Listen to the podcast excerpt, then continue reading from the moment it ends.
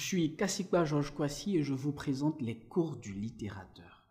Habituellement, on répond à une question qui a été posée par un apprenant ou par un ami. Aujourd'hui, nous allons faire autre chose. Nous reprenons ici l'héritage laissé par nos maîtres d'hier. En effet, du temps de la tradition orale, nous nous suspendions aux lèvres des grands conteurs qui portaient à nos oreilles attentives la connaissance. Nous allons partager avec vous un conte, une fable de La Fontaine et nous allons vous demander de, tirer des leçons, de nous dire qu'est-ce que vous croyez que cette fable-là peut vous apporter aujourd'hui. Il s'agit de la cigale et la fourmi.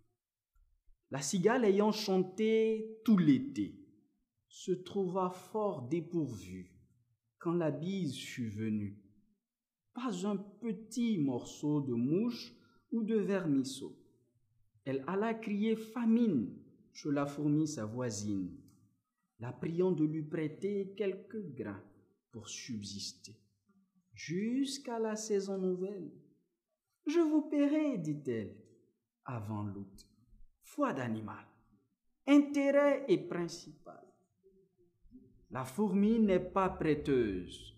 C'est là son moindre défaut.